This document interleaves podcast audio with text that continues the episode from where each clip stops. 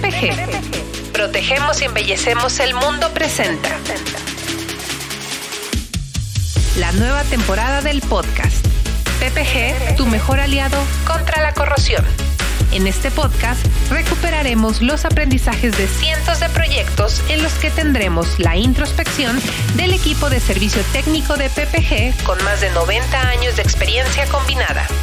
Equipo que está comandado por el ingeniero Gerardo Cedillo, experto en corrosión, certificado por NACE International. Tenemos en cada capítulo una mirada única de todas las aristas en los procesos y tipos diferentes de recubrimientos. PPG, tu mejor aliado contra la corrosión. Bienvenidos.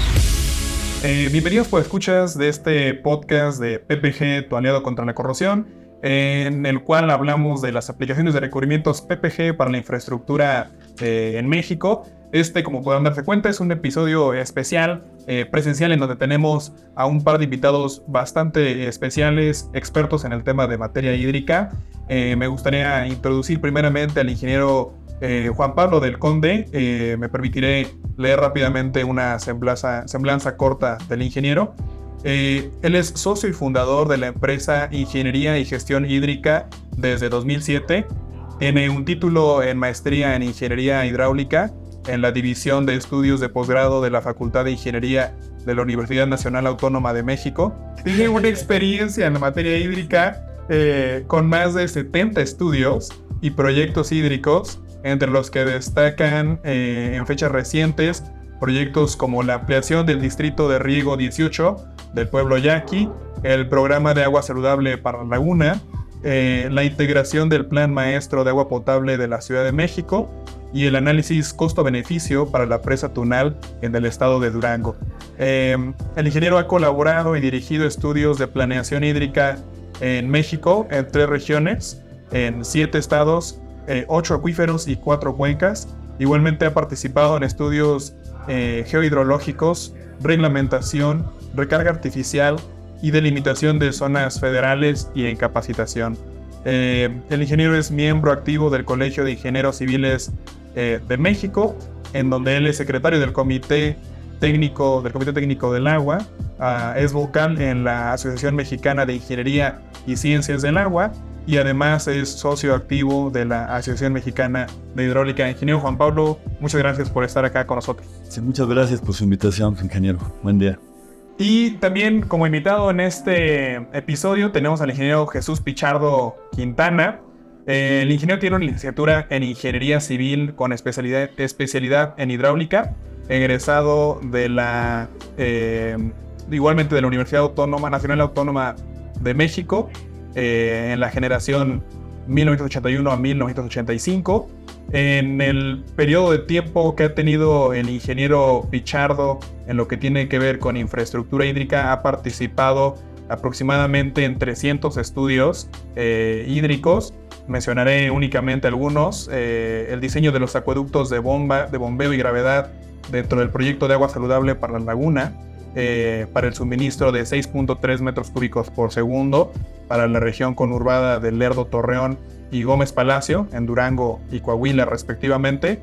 Eh, participó también el ingeniero en la sectorización de la red de agua potable para el proyecto de rehabilitación de la red de distribución para la ciudad de Nezahualcóyotl eh, participó también el proyecto ejecutivo del acueducto ramal Zumpango para el incremento del caudal en los ramales Ecatepec y Ferrocarril dentro del sistema PAI Norte. Eh, por mencionar algunos, la verdad es que la experiencia que tiene el ingeniero Pichardo en el tema eh, hídrico es muy amplio. Ingeniero, muchas gracias por acompañarnos y por honrarnos con tu presencia en este podcast. Muchas gracias, Rubén, por la invitación. Muchas gracias, ingeniero, nuevamente por, por acompañarnos. Eh, como comentábamos, eh, la idea del podcast sería platicar un poco de infraestructura hídrica. Muy puntualmente, creo que en los últimos años se ha hecho eh, muy notable el hecho de que ciertas regiones en México tienen una situación de abasto de agua muy, muy crítica. Lo vimos al inicio del 2022 en Nuevo León eh, con una sequía, sequía que probablemente nunca se ha visto en la región y en el país, ¿no? Y que ha hecho necesario plantear proyectos de acueductos como el cuchillo o agua saludable y que creo que se vuelve un tema muy pertinente eh, el tema de los acueductos y en general lo que tiene que ver con el uso responsable y el cuidado del agua a través de infraestructura que puede ser crítica, ¿no? Em, en este episodio me gustaría que platiquemos justamente de, acueductos, con todo el expertise que ustedes tienen eh, justamente en el tema. Y primeramente me gustaría eh, preguntarles eh, cuál es la función que desempeña un acueducto, ¿no? desde la base, cómo se inserta este tipo de infraestructura dentro del de, el global de una infraestructura hídrica con la que tiene que contar una ciudad, un estado, un, país en general, ¿no? ¿Qué, qué, cuál es la función que cumple? Claro que sí. Bueno, este, prácticamente los acueductos es un elemento importante dentro de un sistema de agua potable. Un sistema de agua potable se compone de, varios elementos, empezando por la definición de la fuente de abastecimiento, las obras de captación, el tratamiento, que en casos muy particulares o en algunos casos requiere de una planta potabilizadora, la llegada a los tanques de regulación y posteriormente el agua pues, se conduce a una red de distribución para la llegada al usuario. ¿no? Entonces los acueductos juegan un, papel muy importante porque es el elemento que comunica, digamos, a la captación con el tratamiento, con el tanque y, y son este, pues, importantes en la cuestión del diseño, la operación y este, como tú lo comentas, ahorita es un tema importante por la cuestión de la crisis de agua, donde se tienen que proyectar de manera urgente por los estados que tienen ese problema de escasez de agua, por la sequía, como se comentó, y prácticamente podemos decir que ha habido un detonante para los acueductos a partir de la explosión demográfica.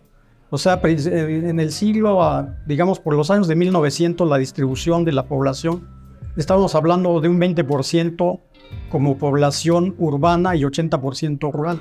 Esto ya cambió al año 2000. Al año 2000 tenemos el inverso de esos números, donde la concentración de las grandes ciudades nos ha eh, obligado a ampliar la infraestructura hidráulica y a generar diseños, diseños que pretendemos que sean lo más eficientes posibles para hacer llegar el servicio a todos los usuarios. Entonces los acueductos, resumiendo, pues es un elemento importante dentro de un sistema de agua potable, es el elemento de conducción del agua, ya sea cruda o tratada, hasta llegar al usuario con calidad de potable. Buenísimo, muchas gracias. Y que creo que lo que tú comentas, el tema demográfico con eh, la situación de nearshoring que estamos viendo hoy, plantas instalándose en el norte, en el centro, bajío del país, obviamente va a crecer la industria, pero también la migración de población a, esas, a esos este, polos urbanos que ya hoy están muy concentrados, van a seguir incrementando la cantidad de, población ahí y se va a acrecentar el problema tanto de suministro de agua, energético y pues, todos los recursos que requiere tener una población grande, ¿no? Definitivamente creo que es algo que tenemos que atender de una manera muy responsable y muy, muy oportuna.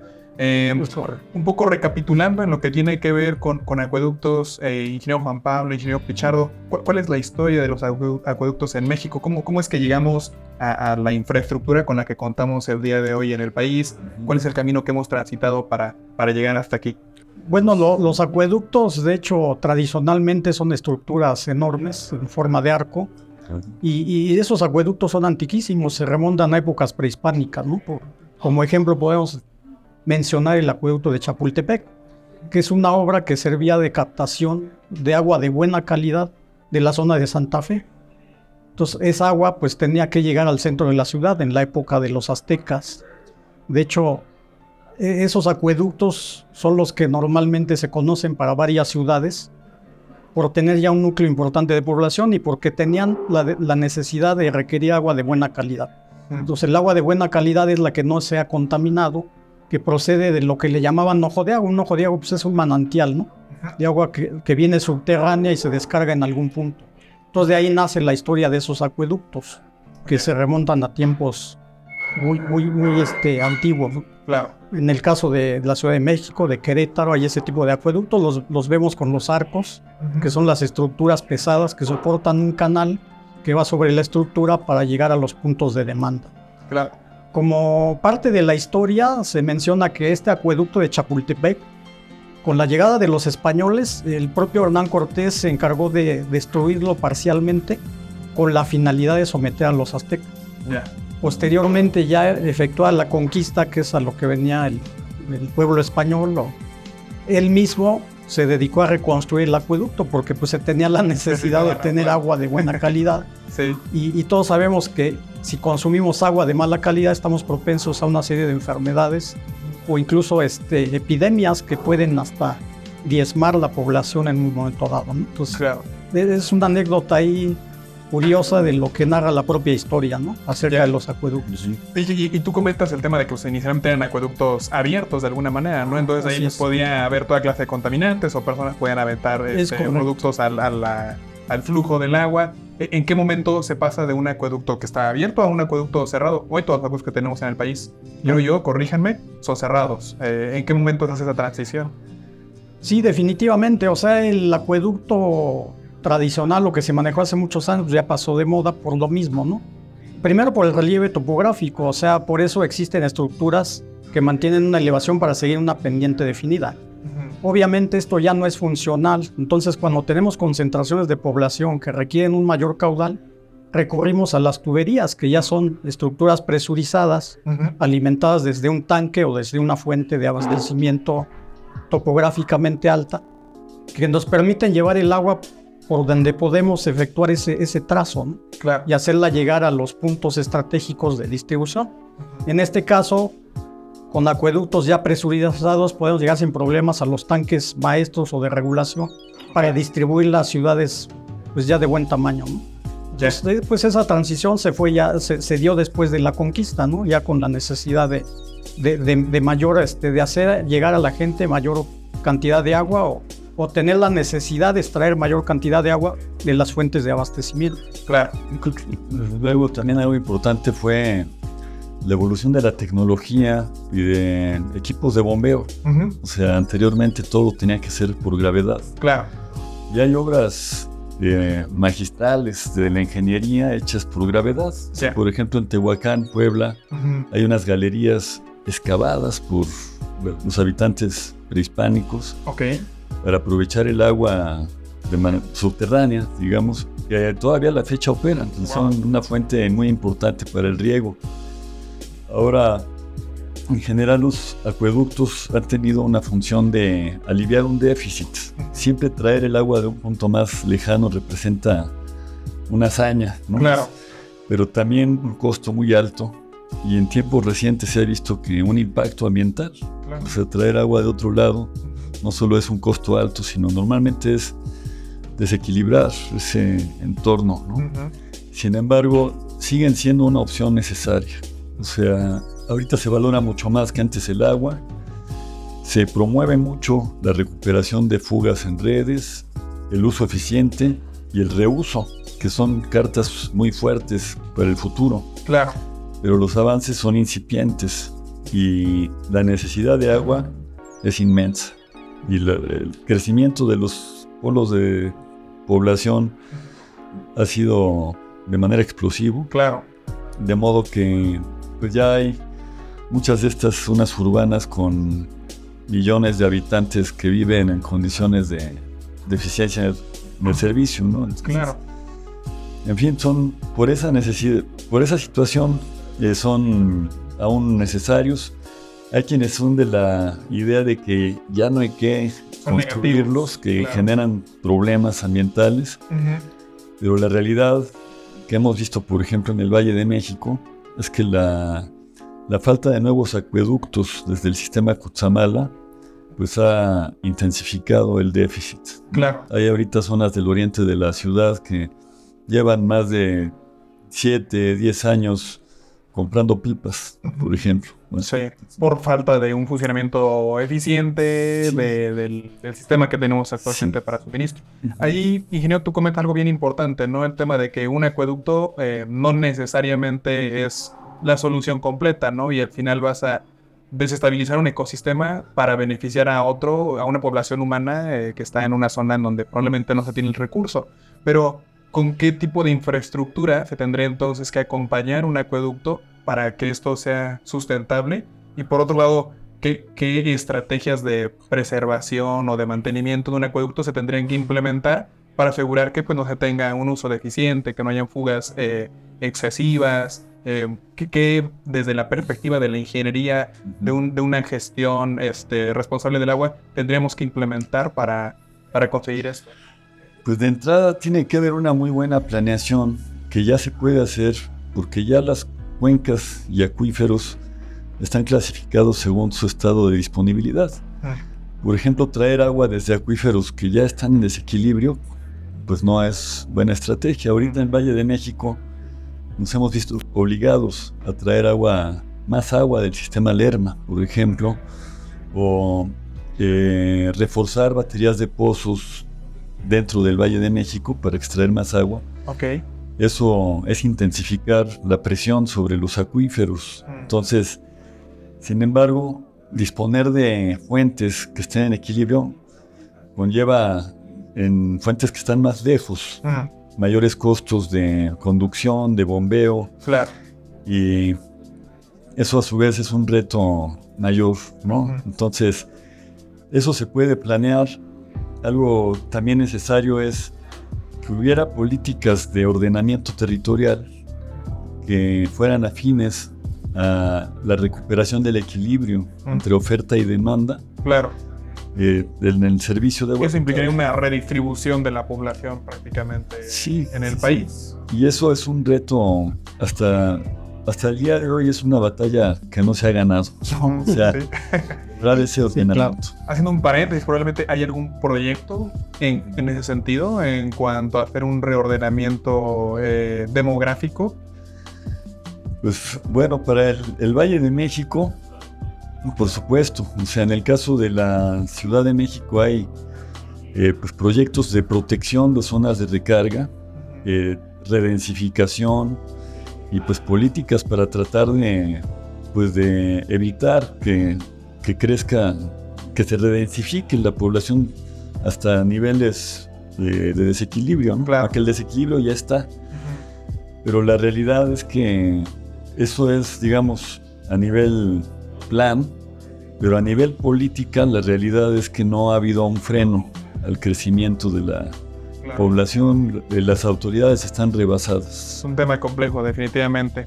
Eh, volviendo un poquito al tema de, acueductos, ahorita comentaban el tema de eh, cómo es que la ingeniería de bombeo, la necesidad de eh, a veces llevar agua presurizada a los diferentes tanques que están en el, eh, el proceso de traslado del agua, eh, han, han, requerido tener tecnologías diferentes o, acueductos distintos. ¿Hay alguna clasificación de acueductos en cuanto a materiales? Si es presurizado o es a gravedad. ¿Qué, qué, qué es lo que ustedes ven desde una parte de ingeniería cuando diseñan un acueducto? ¿Cómo se decide, por ejemplo, utilizar un material u otro? si va a ser presurizado o no. Eh, no sé si ahí puedan platicarnos un poquito al respecto. Sí, claro. Eh, la, definición de, de, un sistema de agua potable parte de varias etapas. Como comenta el ingeniero Juan Pablo, la planeación es importante. Partimos de una demanda que requerimos en un cierto sitio. A partir de esa demanda buscamos una fuente de abastecimiento que va a cubrir necesidades a corto, mediano y largo plazo. Entonces nosotros tenemos que conceptualizar. Cada proyecto de agua potable tiene sus diferencias. Aquí no, no hay repeticiones. Entonces tenemos que considerar la fuente de abastecimiento que vamos a utilizar, dónde vamos a ubicar la captación, dónde vamos a ubicar los tanques y esos tanques dónde se conectarían a la red de distribución. Toda esa parte técnica es la planeación. Después viene ya un afine, que podríamos decirle ya el proyecto ejecutivo, donde empezamos definiendo los materiales con base en un análisis de alternativas. ¿Qué variables intervienen en ese análisis de alternativas? Bueno, pues la, parte económica es muy importante. Tenemos que hacer un estudio de mercado para saber costos de los diversos tipos de materiales con que contamos para proyectar ese acueducto o esas líneas de conducción o la propia red de distribución. Tenemos que partir de los costos, de las ventajas que, que ofrecen los proveedores para su material, las condiciones que ofrece cada tubería, tiene ventajas y desventajas con respecto a algunas variables que analizamos y sobre todo la vida útil, ¿va? O sea, la vida útil debemos de tener mucho cuidado porque la mayoría de proveedores pues hablan de 50 años mínimo y pudiera ser que sea el caso. Eh, para el acero tenemos datos estadísticos donde hay acueductos que ya llevan 80 años. Ok. Entonces, esa parte de la vida útil también debe de intervenir en el proceso de la selección del material. La parte técnica y económica es importante para definir el material y conocer la zona. Por ejemplo, nosotros tenemos problemas en el oriente de la ciudad por la cuestión de los hundimientos. Es un suelo que tiende a, tener un, este, asentamientos diferenciales. Okay. Eso que ha, que ha causado el colapso de algunas tuberías rígidas. Entonces ahí cambiamos a tubería plástica, que es menos susceptible de sufrir un colapso por la propiedad que tiene el material. Claro. Por poner un ejemplo, son las variables que tenemos que analizar cuando definimos o seleccionamos la tubería que requerimos.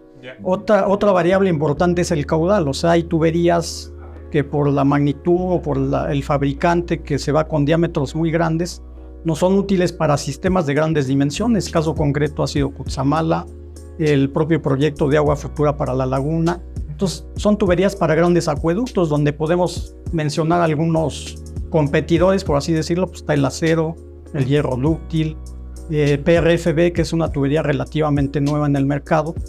Y, entonces, e, e, ese tipo de variables son las que tenemos que analizar una a una para poder llegar a una selección del material y conciliarlo con la dependencia, que en este caso, pues interviene dependencias gubernamentales, ¿no? organismos operadores. Claro. Esa es la, digamos, la, la secuencia que tenemos que seguir para el diseño del proyecto. Desde la perspectiva del tiempo de vida útil del acueducto IGE, o sea, tú comentas ahorita 80 años de vida, pudieran llegar a alcanzar una tubería en acero al carbón, una tubería en hierro dúctil o en concreto, ¿cuál es la expectativa de vida que tiene? O, en, o una tubería plástica en PVC o polietileno de alta densidad. Eh, ¿cuál, ¿Cuál sería la expectativa de vida que tienen si, si tuviéramos, tomáramos de base ese parámetro? ¿Cómo se comparan las los diferentes materiales? Mira, por la cuestión de materiales, pues tenemos que meternos a estudiar incluso sus propiedades químicas y las cuestiones del suelo, con, quién van a interactuar. Son subterráneas, van a interactuar con un suelo. Básicamente la vida útil la podemos cubrir o alargar en función de una buena selección y previsiones en el diseño. Entonces nosotros tenemos que analizar con quién va a convivir nuestra tubería, con qué tipo de suelo. Hay suelos muy agresivos que corroen el acero, ¿no? Por ejemplo. Claro. Suelos que tienen asentamientos que pueden colapsar una tubería. Entonces todo parte de un buen diseño. Yo creo que las expectativas o lo que nos menciona el fabricante con respecto a su producto tiene que ser complementado con un buen diseño para que nosotros lleguemos a esa vida útil que, que nos están estableciendo los proveedores. Claro. Entonces, un buen diseño nos va a prever una serie de situaciones que podrían dañar nuestro acueducto. En el caso del acero, eh, es una tubería que es muy susceptible a, eh, presión. Eh, es, su punto débil son las presiones negativas. Entonces, por ejemplo, si nosotros diseñamos bien nuestros dispositivos de control para evitar esas ondas de sobrepresión o de supresión, pues tenemos un buen diseño que nos va a, permitir alargar la vida útil de esa tubería. Entonces, la expectativa, yo pienso que tiene que ser complementada con un buen diseño, donde se, se analicen todas las variables para que lleguemos a esa vida útil que se está estableciendo. Claro, implica tanto la elección de un material correcto, robusto, Así es. y la instalación adecuada con un diseño, como bien comentas, eh, que sea correcto. Eh, entrando justo en, lo que tiene que ver con un diseño adecuado, por ejemplo, de un acueducto en acero, ¿cómo se realizaría un diseño adecuado? ¿Qué elementos de protección eh, al acueducto se tendría que implementar justamente para asegurar que esa expectativa de vida que estamos platicando 80 eh, años, por ejemplo, o 50, que es lo que recientemente se ha buscado eh, tener para la infraestructura que se instala en México, eh, ¿qué diseño es el que tendría que implementar? ¿Cómo tendría que ir esa, esa ingeniería? Bueno, en el, caso de las tuberías de acero por sí solas, pues sí serían muy susceptibles ¿no? al deterioro. Claro. El recubrimiento es parte fundamental, es parte del diseño, entonces lo que se tiene que cuidar la protección interior y exterior del tubo es básica para poder llegar al objetivo de su vida útil. Claro. Entonces ahí pues normalmente las dependencias tienen normado, ¿no? El espesor de las capas de un primario epóxico, no sé, del poliuretano. Todo eso es parte del diseño. Claro. Para que tengamos una tubería de acero muy durable y muy eficiente. También cuidamos la cuestión del proceso de, con el tiempo, si nosotros, por ejemplo, en una tubería estamos conduciendo agua cruda que no cumpla con la calidad, es, es, susceptible también de tener, por ejemplo, incrustaciones de sales que van reduciendo el área hidráulica del tubo. Todo eso tenemos que considerarlo. Entonces ahí es donde entra una buena protección interior del tubo para evitar ese tipo de procesos físicos que se van dando ¿no? Claro. a lo largo del periodo de operación del acueducto. Algo que también he visto que es usual, eh, mi ingeniero, es la protección catódica, ¿no? El, Sí. utilizar algún elemento que el, el acero, pues como lo sabemos, va en contacto con la atmósfera, en su interacción va a eh, regresar a su estado original de un óxido. eh, sin embargo, se pueden poner elementos eh, más activos que se corroen en lugar del acero, ¿no? Sí, Ahí e- e- ese diseño de una protección catódica, ¿cómo, cómo se implementa? Entiendo que hay elementos o barras, por ejemplo, de zinc que se instalan en la tubería. ¿Con qué frecuencia se, se tienen que este, instalar o, o- o poner este, sobre la tubería? ¿Cuál es la experiencia que ustedes tienen en ese, en ese sentido? De hecho, la protección catódica se analiza porque tiene que ver también la cuestión de la cercanía ¿no? con la corriente eléctrica. Entonces, primero tenemos que definir por dónde va nuestro tubo y cuáles son los elementos que pueden inducir a un deterioro ¿no? por cuestión de, de- de energía eléctrica. Entonces, pues hay, hay un sistema, tenemos especialistas para definir esos espacios en que se debe de tener esa protección catódica, los famosos ánodos de sacrificio, para evitar que el tubo se deteriore.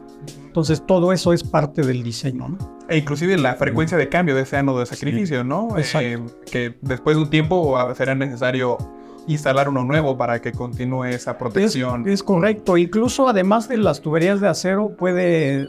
Las tuberías de concreto preesforzado también son susceptibles de sufrir ese tipo de fenómenos. Ah, Entonces es importante el monitoreo y el mantenimiento. Por ejemplo, lo que mencionas de- del cambio de esa infraestructura es básica. claro. Y, y- y volviendo un poquito al tema que tocaban de la sustentabilidad hídrica, yo creo que esta se puede complementar con un mantenimiento y rehabilitación a tiempo de toda la infraestructura, Claro. porque en la mayor parte de las ciudades en donde hemos trabajado, eh, la pérdida física de agua es altísima. ¿no? Entonces eso implica mayor costo, eh, insuficiencia de agua por la cuestión de las fuentes de abastecimiento, como comenta el ingeniero, acuíferos sobreexplotados, todo eso es difícil. Entonces yo creo que la idea es encaminar las soluciones a esa parte, ¿no? Optimizar eh, el uso del agua. Claro. Porque normalmente se hace publicidad para que el usuario ahorre agua, que ponga elementos ahorradores en dispositivos de regaderas, WCs. Pero también la infraestructura externa es importante y creo que esa debemos atenderla. De hecho, creo que afortunadamente ya las dependencias están preocupadas por esa parte. Se están sectorizando redes, se están proponiendo cambios de tubería, detección de fugas. Y esos volúmenes serían fabulosos para aliviar ese déficit que tenemos actualmente, por ejemplo, aquí en el Valle de México. ¿no? Claro. Yo creo que hay varias acciones que podemos encaminar a esa sustentabilidad. Totalmente. Eh, quisiera hacer un comentario justo en, en lo que mencionábamos anteriormente con respecto a, a una ingeniería que permita el, el proteger y evitar procesos de corrosión este, en, en ese tipo de infraestructura, sobre todo si estamos hablando de una tubería en acero al carbón. Comentabas, ingeniero Pichardo, el tema del recubrimiento del interior y exterior, además el tema de una protección catódica como elementos eh, básicos en un diseño para alargar la vida de este tipo de, de activos. Eh, digo, como saben, nosotros en PPG nos dedicamos a todo lo que tiene que ver con el tema de, de recubrimientos, todo lo que es tanto acero como concreto. eh, buscamos el encontrar una solución eh, que cumpla con las normativas eh, nacionales e internacionales y que pueda justo eh, contribuir a preservar y extender el tipo de, de vida de este tipo de activos que son críticos justamente eh, en lo que toca a acueductos. Eh, recientemente lo que nos hemos encontrado en México es un requerimiento de estándares como AWWAC222 o AWWAC210, eh, que el primero de ellos aplica a recubrimientos de tipo poliuretano, el segundo a recubrimientos eh, de tipo epóxico, y ahí justamente pues es importante que el recubrimiento, una, cumpla con esos, ese tipo de estándares, ¿no? En donde se evalúa la resistencia eléctrica, la adherencia que puede tener al sustrato metálico, eh, e inclusive la compatibilidad que puede tener con una protección catódica, ya que Claro. un recubrimiento convencional, eh, sujeto a una corriente eléctrica, pues puede llegar a tener un desprendimiento del sustrato y ahí tienes un punto de corrosión, eh, obviamente en ese punto de desprendimiento, ¿no? Entonces es súper importante tener ese tipo de, de, de tranquilidad de que se está utilizando un recubrimiento adecuado. Como bien comentas, es hacer una selección correcta de los materiales que se van a utilizar en un proyecto y una instalación y un diseño eh, adecuado. Ahí en ese sentido, eh, me gustaría platicar el producto que nosotros tenemos hoy en el portafolio para atender esa necesidad. Se llama Sigma Line 855. Eh, es un recubrimiento poliuretano aromático que cumple con AWWAC 222, la última versión que es la 2018, y también NSF 61, que es eh, un estándar para contacto con agua potable, eh, porque también pues, justo en esos proyectos, como tú comentas, ingeniero, mueves eh, agua del punto de conexión al punto de potabilización y no quieres que en el proceso haya una contaminación, obviamente, del flujo de agua que estás teniendo, ¿no? Entonces, es algo que nos hemos encontrado que se requiere también en México y que creo que es pues una, una colaboración que hacemos desde la parte de industria privada, pero también pública, atender justamente una necesidad eh, de crear infraestructura más robusta, más durable, que definitivamente tiene que ir acompañada con una estrategia eh, mucho más integral para que haya un uso responsable de, este recurso, ¿no? Y que definitivamente pues vamos a tener que eh, pensar en, que esta infraestructura sea eficiente, que también el uso del agua y las redes de distribución dentro de las ciudades, como tú comentabas, ingeniero, pues no tengan fugas, derrames o que haya una rehabilitación y un mantenimiento en el momento adecuado, que muchas veces creo que eso ocurre ya cuando está en una situación crítica y no necesariamente preventiva, ¿no? Eh, pero bueno, creo que como comento, la tendencia hoy comienza a ser diferente, hay iniciativas de, hacer las cosas diferente y bien, y que creo que eso es sumamente eh, relevante, ¿no? Pues muchas gracias por escuchas. Eh, la verdad es que esta plática no ha terminado. ¿eh? Como pueden dar de cuenta, hay mucho más todavía que elaborar y que desarrollar con, con el ingeniero Juan Pablo y con el ingeniero Pichardo. Eh, ese es el término de esta primera, de este primer episodio de, este, de esta serie de podcast de, de dos sesiones. y regresamos la semana próxima con el siguiente episodio. Muchas gracias, ingeniero. muchas gracias. Muchas gracias por la invitación. PPG. Protegemos y embellecemos el mundo presenta la nueva temporada del podcast. PPG, tu mejor aliado contra la corrosión. ¿Buscas la solución perfecta para tus proyectos de pintura? La respuesta está en la palma de tu mano con la aplicación PPG. Imagina poder calcular la cantidad exacta de pintura que necesitas en un instante. Con la aplicación PPG es fácil y rápido. Solo ingresa tu área estimada, porcentaje de pérdida y grosor deseado y listo. Pero eso no es todo. Descubre el poder de nuestro comparador de pintura, donde podrás explorar opciones de los principales fabricantes y elegir la pintura perfecta para tu proyecto. Además, nuestra guía interactiva te ofrece recomendaciones de productos específicos para diferentes industrias. Ya sea que pintes tu hogar, tu negocio o cualquier otro lugar, encontrarás las mejores soluciones con un solo toque. Y eso no es todo. Mantente al tanto de las últimas noticias y eventos.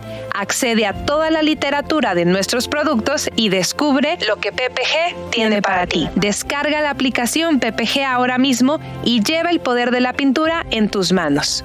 PPG, protegemos y embellecemos el mundo. Disponible en Android y iOS.